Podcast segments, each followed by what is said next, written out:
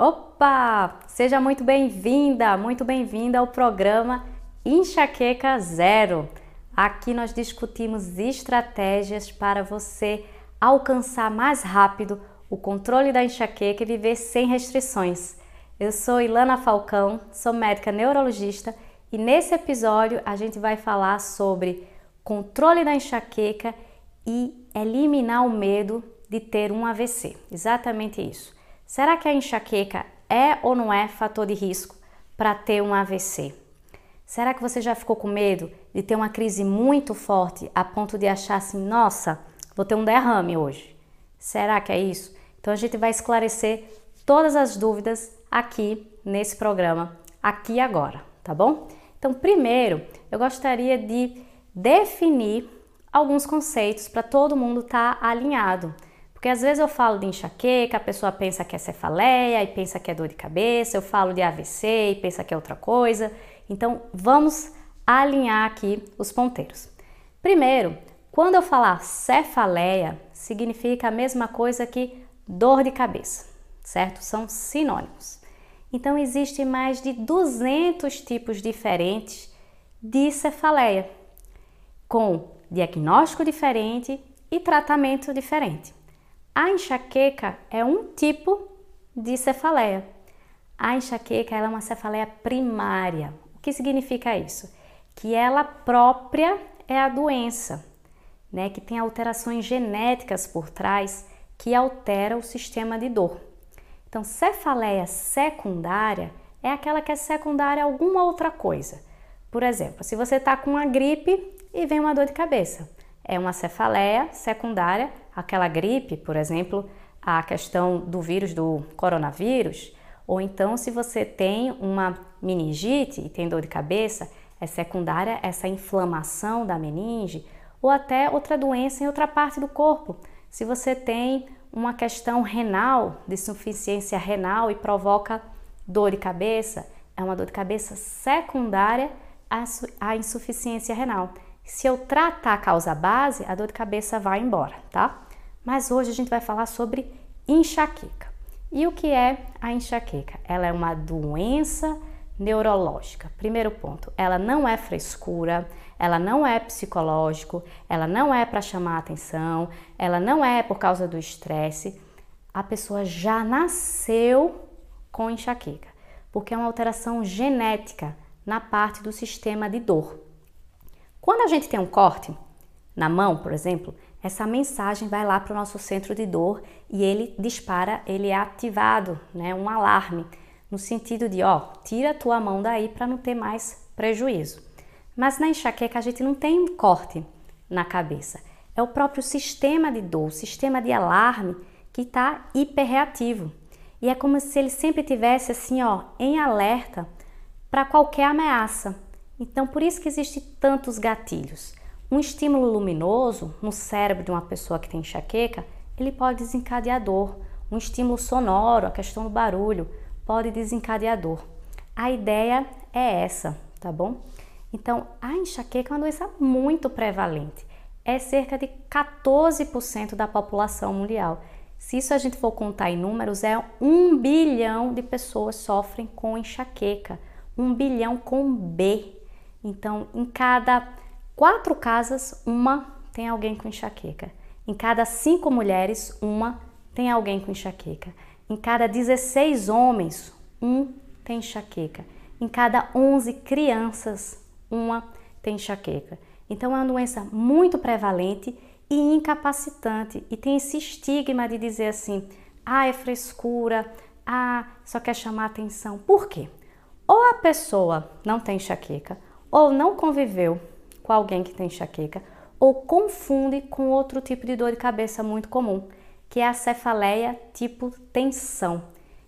É outro tipo de dor de cabeça. A cefaleia tipo tensão é aquela que dói mais ou menos aqui na frente e atrás, ao longo de um dia estressante, um dia cansado, você fica com essa dorzinha. É uma dor de cabeça do não. Como assim? Por exemplo, quando eu vou fazer a a entrevista, né, a anamnese dos pacientes com enxaqueca. Então, cefaleia atencional, tipo tensão, é aquele paciente que responde tudo não. A luz piora? Não. O barulho piora? Não. Dá para você tem que parar de fazer suas atividades por causa da dor? Não. Você precisa ir para emergência por causa da dor? Não. Então a, a cefaleia do não é uma cefaleia chatinha que incomoda, mas ela não é moderada a forte intensidade.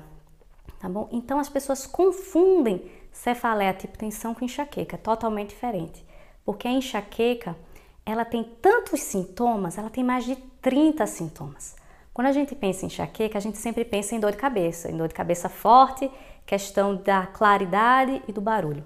Mas tem mais de 30. Por quê? Porque o cérebro todo, na crise de enxaqueca, ele é ativado, tá bom? Então é importante ter isso em mente. E a enxaqueca não é só um tipo não de enxaqueca, minha gente. É, o negócio é mais complicado. Então existem mais de oito tipos de enxaqueca. Por exemplo, enxaqueca vestibular, enxaqueca menstrual, enxaqueca crônica, enxaqueca episódica, enxaqueca abdominal, enxaqueca oftálmica, enxaqueca com aura, enxaqueca sem aura. E hoje aqui, nesse episódio, a gente vai pegar um pouquinho a enxaqueca com aura. Eu fiz um vídeo específico sobre aura, mais profundo, mas aqui é importante a gente relembrar alguns aspectos, tá bom? A aura é uma fase da enxaqueca. A enxaqueca, dependendo do autor, tem quatro a cinco fases. E a segunda fase é a fase de aura. Nem todo mundo que tem enxaqueca tem aura. E a mesma pessoa que tem crises com aura pode ter crises sem aura também. Então, é cerca de um terço das pessoas que têm enxaqueca tem a aura. E o que é esse negócio de aura? Não é aura da pessoa, da energia. A aura é um fenômeno neurológico que acontece, são sintomas neurológicos transitórios. Grava bem essa palavrinha aí, ó. São transitórios. Ele tem começo e tem fim. Quando a aura passa do que é esperado, a gente ó liga o radar, tá bom? Então, o que é essa aura? É uma despolarização do córtex cerebral de trás para frente. Então, o cérebro da gente, ele é muito inteligente e muito específico. Então, ele tem algumas áreas bem específicas. Então, tem a área visual, tem a área, a área sensitiva, tem a área motora, tem a área da linguagem, tem a área da memória. Então, a aura essa corrente elétrica que vai despolarizando de trás para frente. Então, imagine o seguinte, que você está naquela casa linda da beira da lagoa e você vai jogar uma pedrinha no lago. Quando você joga aquela pedrinha, não começa a fazer umas ondas concêntricas e tem uma velocidade, é mais ou menos isso que acontece na aura. Então começa a disparar uma ondinha de trás para frente e ela vai caminhando. Como o córtex visual, que é a parte do cérebro da visão, que interpreta a visão, é nessa parte posterior, o tipo de aura mais comum são auras visuais. Por exemplo, a pessoa fica vendo zigue-zague, que vai pequenininho, depois vai aumentando, vai aumentando, vai aumentando, vai aumentando, depois vai embora. Pode ver manchinha preta, uma manchinha pequenininha ali, ó, que está atrapalhando a leitura, a vista meio embaçada e vai aumentando, aumentando, aumentando e depois vai embora. Tem a questão de a pessoa perder realmente, ficar com o campo visual perdido. É, se você fechar um olho, você vê que, por exemplo, eu fechei agora, essa parte aqui do campo visual não estou vendo. Então, uma pessoa com aura, tipo esse tipo de aura visual, pode ficar momentaneamente com esse campo visual aqui escuro, ou então claro, feito flash, aquele flash que não dá para ver nada. Então, se a pessoa tem a aura a primeira vez, ela fica muito nervosa, porque estou perdendo minha visão. E se for a primeira vez, a gente recomenda realmente vá para a emergência para avaliar se é ou não é a aura, se é alguma coisa além, tá? Então, a aura visual é mais ou menos isso que acontece. Mas se lembra que a ondinha vai indo para frente? Então vai pegar a parte sensitiva do corpo. Então pode ter formigamento na mão, no braço, metade da face, metade da língua. Se for mais para frente a onda, pega a parte da linguagem, a pessoa começa a ter dificuldade de articular as palavras. Até ela pode estar pensando que está articulando bem, mas na verdade não está. E a compreensão fica meio, meio difícil de compreender as coisas. em último caso, tem a, a aura motora, que é na parte mais para frente, que é uma enxaqueca é, bem rara, que a gente chama de enxaqueca hemiplégica. O que é isso? M é de metade, plégica, plegia é de fraqueza. A pessoa fica com um lado do corpo paralisado. Então é igual a um AVC. Então imagina que você nunca teve aura na vida e aparece com uma aura hemiplégica. Você tem que ir para emergência de fato e investigar tudo sobre AVC para depois dizer que foi uma aura hemiplégica, uma enxaqueca hemiplégica. E dentre todas é que tem o teste genético assim mais específico, tá bom? Então são famílias que têm é, enxaqueca hemiplégica. Mas por que eu quis falar mais um pouquinho dessa questão da aura? Porque a aura é essa corrente elétrica, né, essa descarga elétrica que vai indo para frente, mas também tem uma questão dos vasos sanguíneos. Os vasos sanguíneos dentro da cabeça da gente, imagina assim como um sistema de encanamento. Então tem vaso grande, tem vaso médio e vaso bem pequenininho.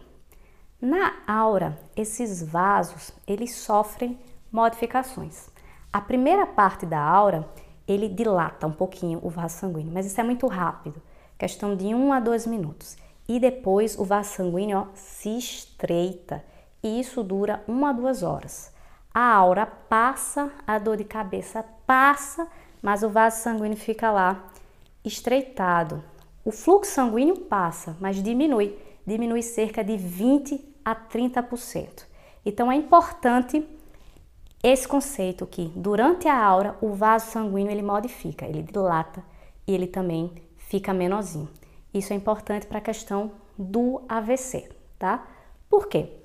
O AVC é uma sigla né, para acidente vascular cerebral. Hoje a gente fala até mais AVE, que é acidente vascular encefálico, porque envolve, além do cérebro, o, tronco encefálico também.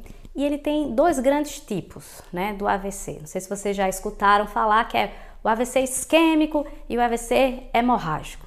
Como é que é isso? Em termos gerais, o AVC isquêmico é se lembra do vaso? Tem vaso grande, vaso médio, vaso pequenininho?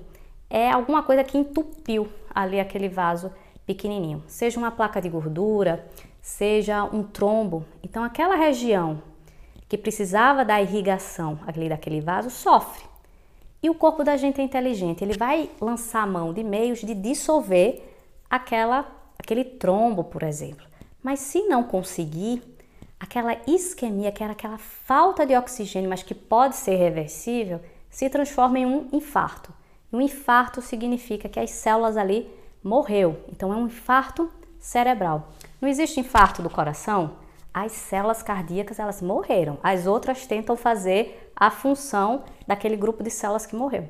Então, um infarto cerebral, o AVC, aquelas células ali morreram. Aí as outras tentam é, fazer a função. Então, se lembra, tem uma, uma regra geral em neurologia que tempo é cérebro. Por isso, porque no AVC, quanto mais rápido eu conseguir reverter essa situação, é menos dano eu causo no tecido cerebral.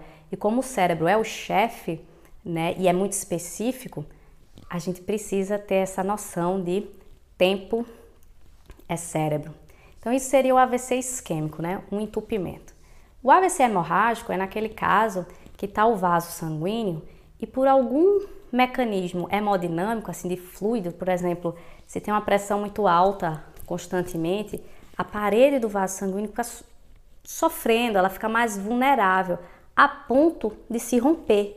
E ela pode romper e causar o sangramento para dentro da cabeça, dentro do tecido cerebral ou então dentro da parte líquida que a gente tem na cabeça.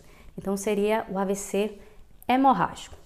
Tanto o AVC isquêmico como o hemorrágico, ele tem características diferentes, a, a clínica, a apresentação, os sintomas são um pouquinho diferentes, os fatores de risco são diferentes. Mas dito isso, qual é a relação entre a enxaqueca e o AVC? Será que uma crise muito, muito forte vai causar o AVC? Então, vou trazer os dados de uma meta-análise, tá certo? Eu vou deixar até o link desse artigo científico aqui embaixo. Foi uma meta-análise que foi publicada em 2020 é, no Jornal de Neurologia e de Neurocirurgia é, e Psiquiatria e é de um estudo, o, o grande autor é da Universidade da Noruega, e eles pegaram 10 anos, de 2011 a 2019, todos os artigos que falavam sobre enxaqueca e AVC, ou enxaqueca e hemorragia cerebral, enxaqueca e doença cardiovascular, infarto. Então escolheram todos, então tem mais de 3 milhões de é, pessoas que foram analisadas. Então é muita gente, é muito respaldo científico que tem essa análise, que foi uma meta-meta-análise, análise da análise da análise, tá bom? Então o que é que chegou à conclusão? Viu o seguinte, que enxaqueca com aura, se lembra da aura que a gente falou, que tem a questão que dilata um pouquinho e depois fica com vasoconstricção por mais de duas horas? Enxaqueca com aura aumenta o risco relativo de AVC isquêmico em duas vezes. Isso é verdade. E eu não estou aqui para querer assustar você de forma nenhuma. Eu estou aqui para alertar. Por quê? Porque existe uma janela. O que é que viu? Que pessoas, pessoas quem? Mulheres menor, abaixo de 45 anos, com enxaqueca com aura, tabagista e que usa anticoncepcional oral combinado, aquele que tem a progesterona e o estrogênio, esse é o grande perfil de pacientes que tem maior risco de ter o AVC isquêmico nessa faixa etária. O AVC por si só é uma coisa que acontece mais em idade mais avançada, acima de 50 anos. Então, a enxaqueca com aura nessa idade de mais de 50 anos, ela não tem tanto peso. Os fatores de risco para AVC clássicos, como por exemplo a pressão alta descontrolada, o diabetes, o tabagismo, o sedentarismo, questão de obesidade e sobrepeso, questão de colesterol alto, esses fatores ele tem mais peso para ser, ser fator de risco acima de 50 anos de AVC. Então, o que viu nesses estudos é esse perfil de abaixo de 45 anos, mulheres com enxaqueca com aura que tiveram AVC.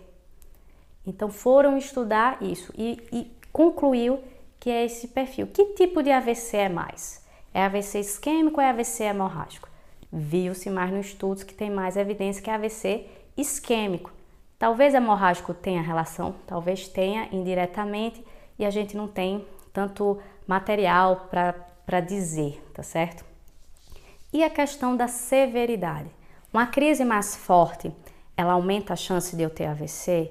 Forte no sentido de intensidade de dor, ou uma crise fraca também pode causar. Então, neste artigo, não conseguiu ter evidência para a relação entre severidade. Então, não significa que uma crise fraca cause, nem que uma crise forte cause. O que a gente precisa ter atenção é o seguinte: é um sinal de alerta. Não é a questão da aura. Então a aura tem hora para acabar, hora para começar e hora para acabar. Uma aura típica, ela dura 5 minutos a uma hora.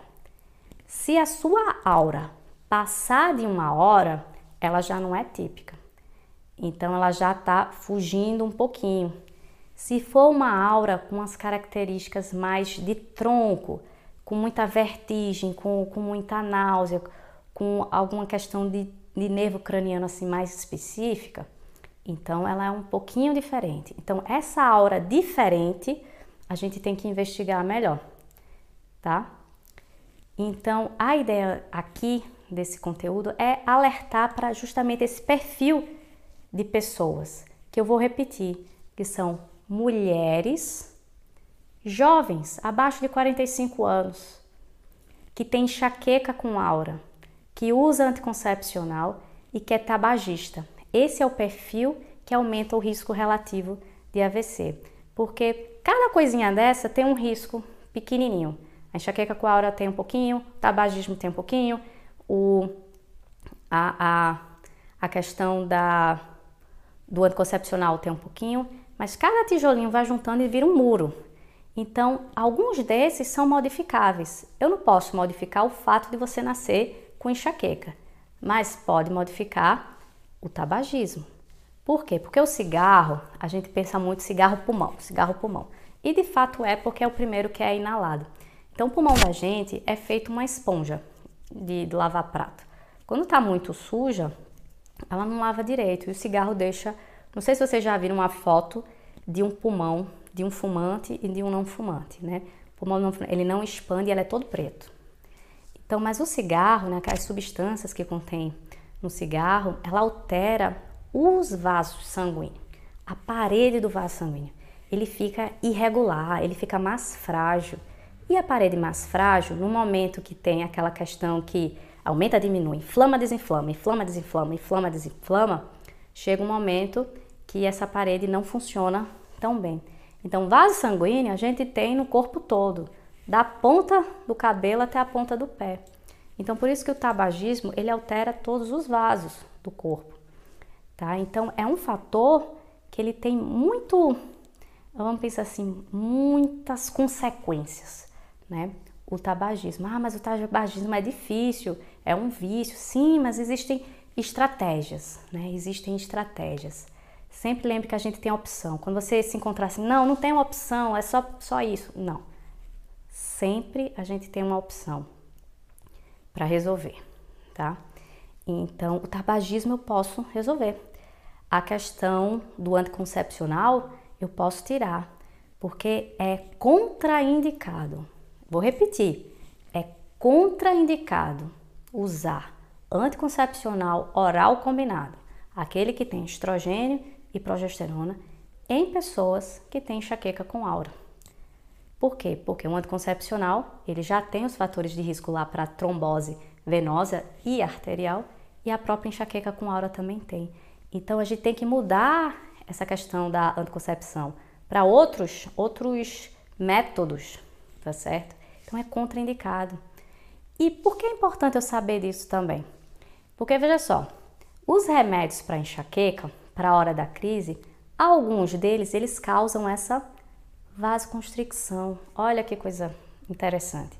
Então, alguns remédios eles são contraindicados em quem já tem algum problema do vaso sanguíneo, por exemplo, quem já tem algum problema de arritmia ou quem tem algum problema de infarto, de angina instável. Então a gente não indica alguns remédios,